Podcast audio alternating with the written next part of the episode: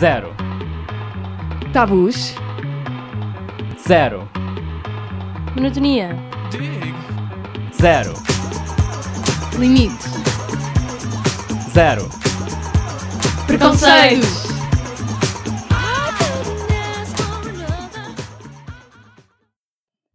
Olá a todos os ouvintes da Rádio Zero e do nosso programa Zero Preconceitos. O meu nome é Marco Graça e hoje estou aqui com a Mariana.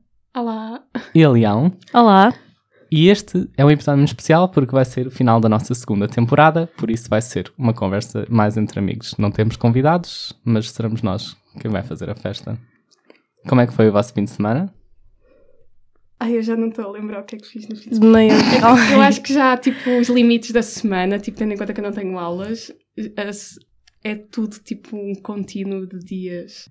Eu não fiz absolutamente nada. Ah, não, calma, fui à festa, a festa da Zambuja, muito boa. Tivemos ali uma corrida de touros. Eu não vi touros. eu só passei lá para ir ao multibanco. ok, então ir à festa, tipo, Yeah, yeah.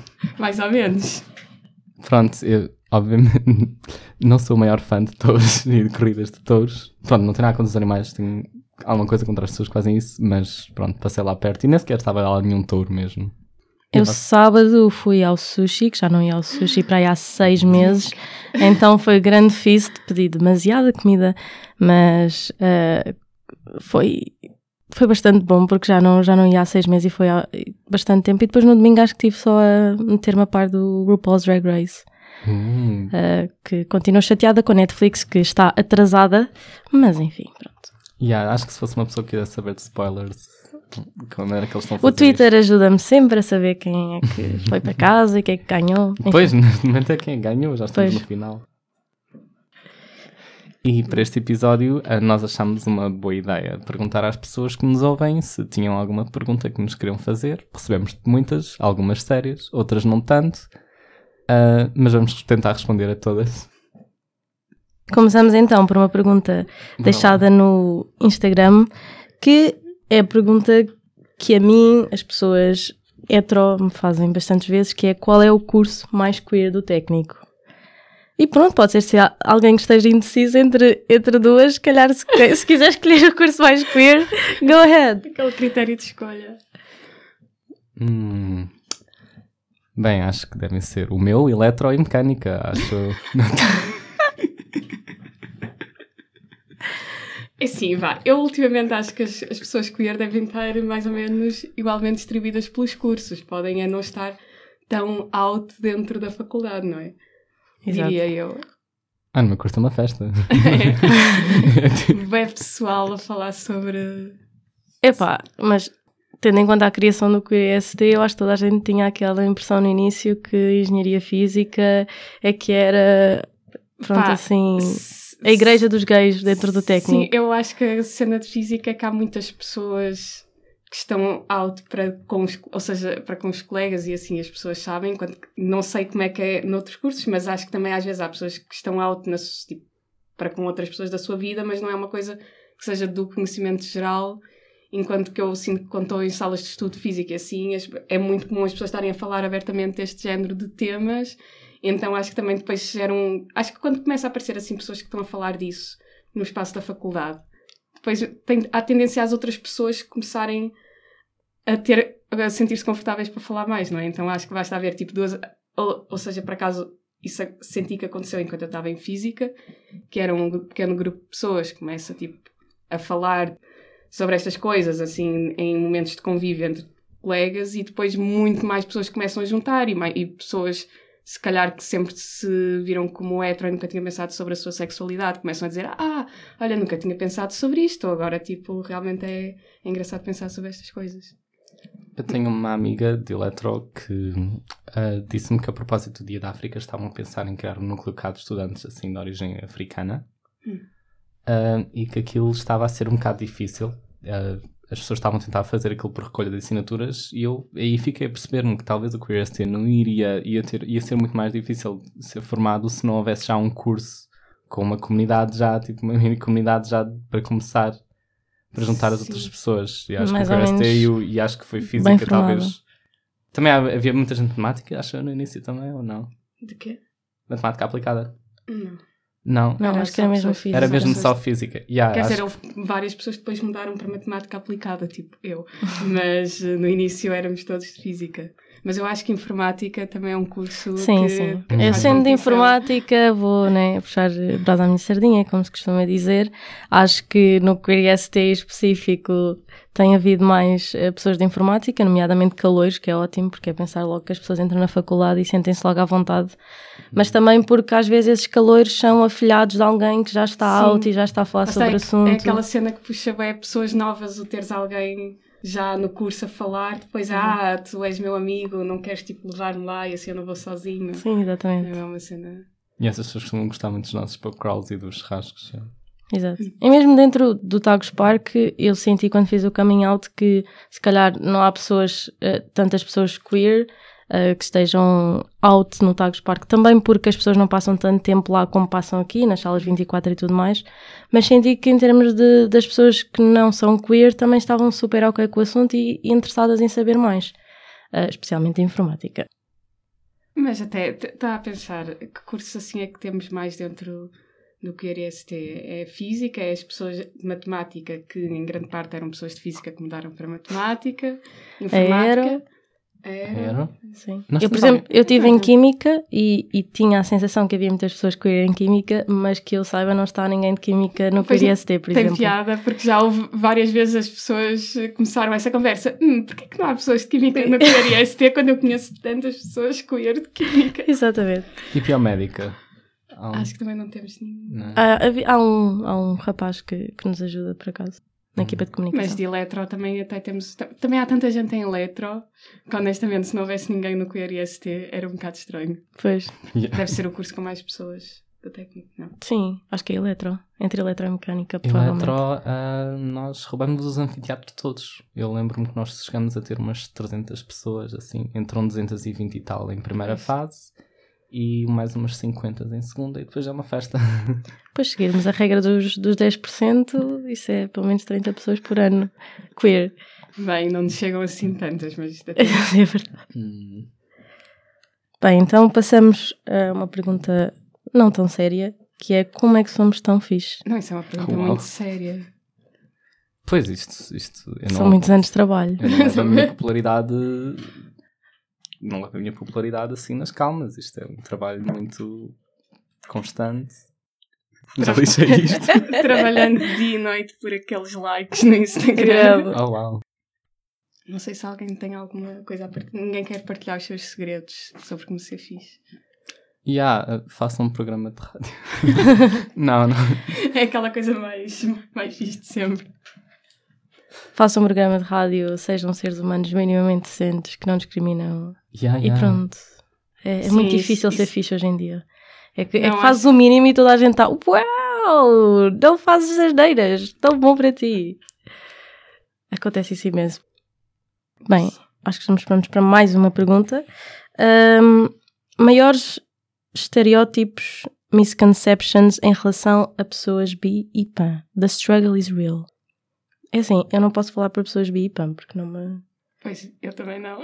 É Não uma me boa altura como para tal. recambiar quem fez esta pergunta para o episódio sobre que nós fizemos, eh, intitulado, se não me engano, Sexualidades Rebeldes, Exatamente. com convidadas que nos ajudaram imenso a perceber também estas coisas. Um, acho que foi nesse, pelo que eu percebi nesse episódio, havia uma distinção que eu não tinha ouvido antes entre pessoas bi e pan, o que provavelmente era uma opinião, e acho que é bastante normal que hajam pessoas que não se sintam assim entre os dois termos.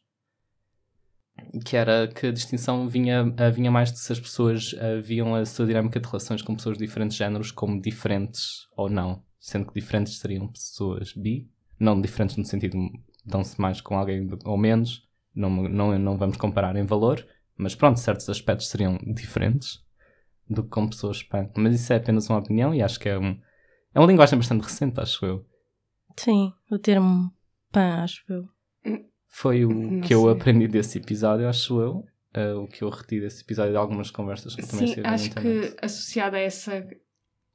É, é isso, essa distinção do que bi e pan. também- Aquilo que- eu também senti que elas diziam que era um problema era as pessoas associarem bissexualidade ah, ao binarismo de género e dizerem que ah, as pessoas uh, bi só gostam de pessoas que sejam, tipo, que se identifiquem no binário e pronto, isso não, não é verdade.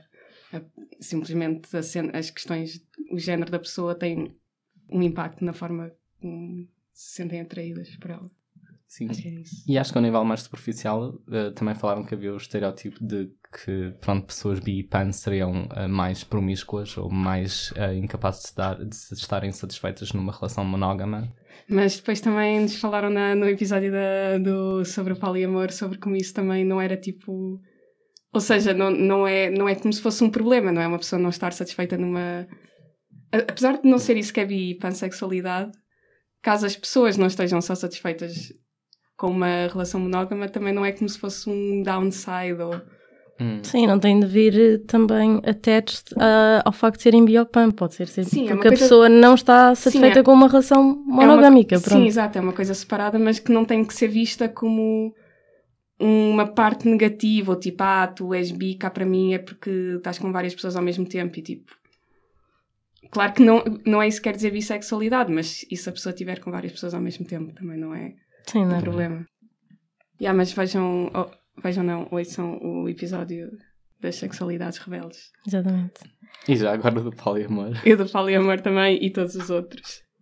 Que apesar de tudo falam são coisas que não têm grande correlação, acho eu. A orientação sexual e a dinâmica relacional. Orientação talvez. relacional? Orientação relacional é um bom termo, gosto desse.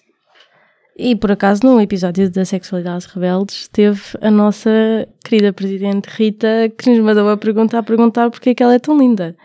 Uh, Rita, se estiveres a ouvir isto, acho que só tu consegues explicar.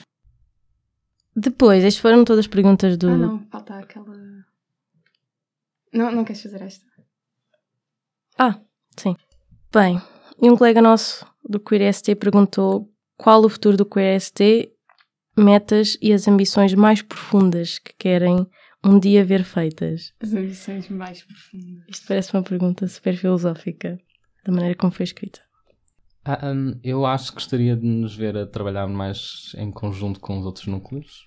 Trabalhámos já com Autociências, fizemos um, um pub crawl combinado, em, em, em colaboração. Não sei se há diferença, mas uh, correu bastante bem. E acho que era, ia ser ótimo voltar a pronto, ter estas conhecermos mais, acho eu. Acho que o técnico está sempre a organizar tipo churrascos colaborativos com, sei lá, tipo uh, curso de medicina lá no Isso era muito fixe.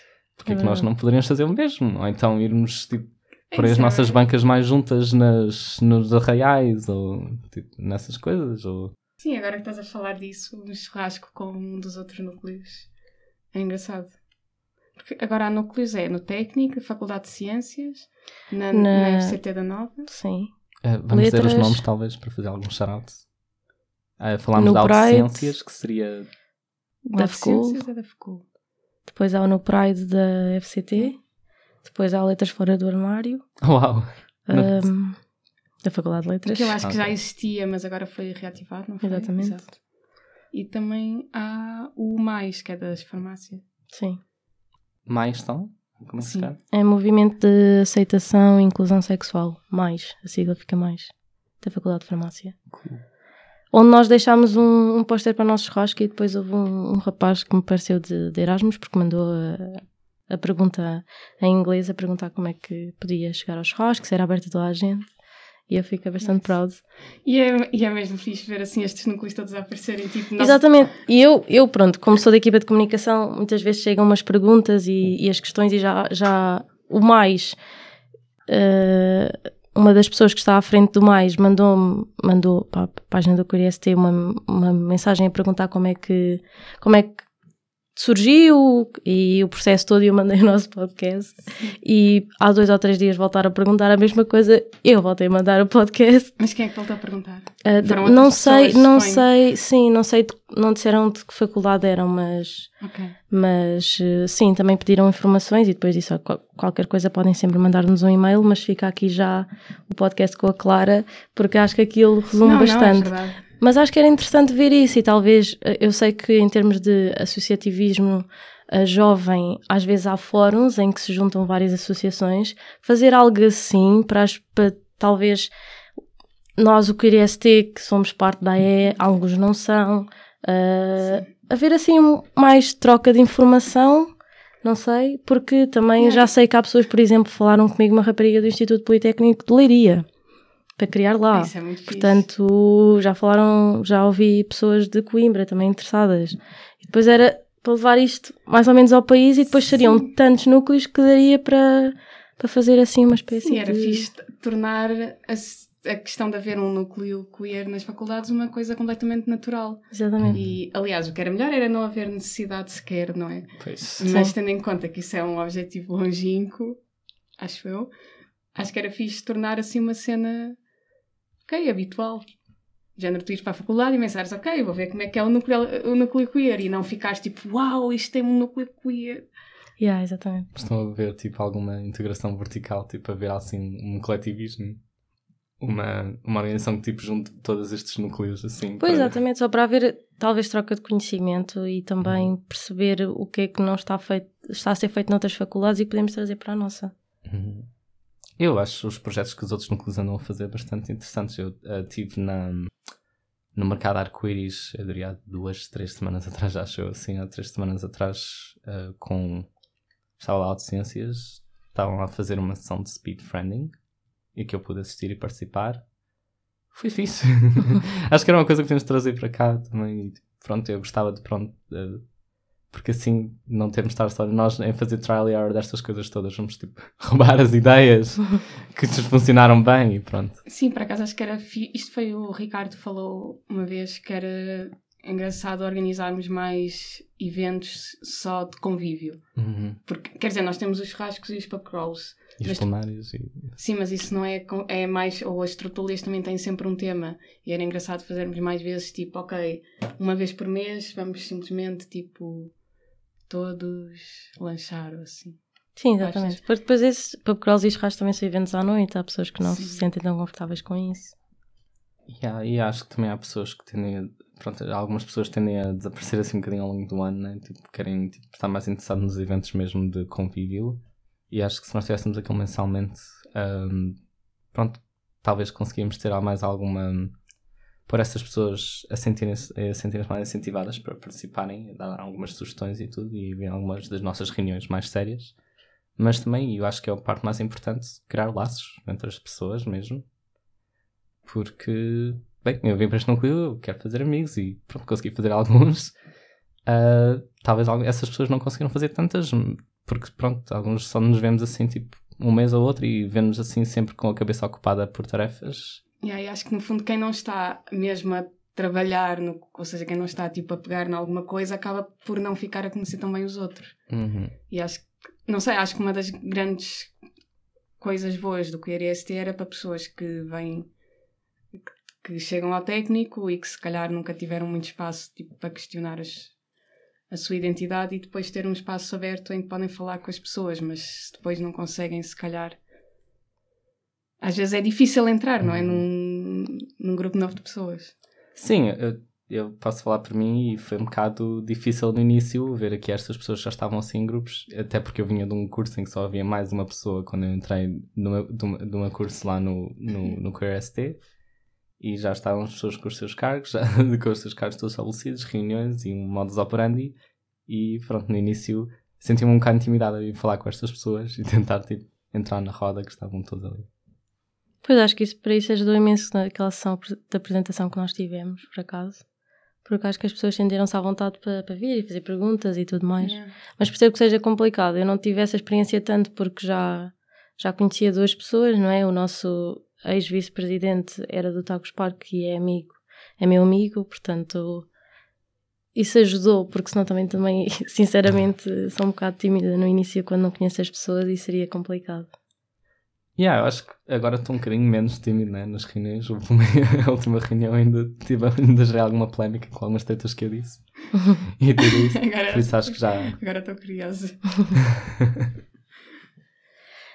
Eu, já agora, respondendo à pergunta mais um bocadinho, ah, só gostava imenso que houvesse alguma presença do QRST uh, mais forte no Tacos Park. Uh, as atividades em geral que acontecem no Tacos Parque não têm muita aderência, qualquer que seja o núcleo, porque as pessoas não passam tempo no Tacos Parque, as pessoas vão Sim. lá para aulas e testes e vão-se embora, mas pelo menos haver aquela presença como nós tivemos no, no dia da, da de, das inscrições dos calores, Sim. só para, para eles ficarem com a ideia. se calhar que... uma presença mais, não tanto haver um evento, mas se calhar fazer tipo cartazes ou alguma coisa assim mais específica para o Tacos Parque para ser aquela Sim. pessoa que tu passas no, aquela pessoa, aquela coisa que tu passas no corredor e vês, ou assim, não sei.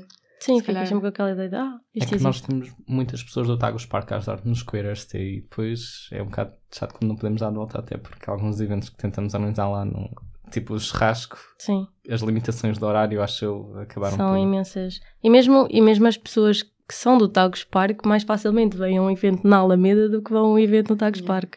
Pois. Uh, portanto, mas às vezes não é questão de haver eventos ou não, é mesmo a questão de estar lá e que as pessoas saibam que existe.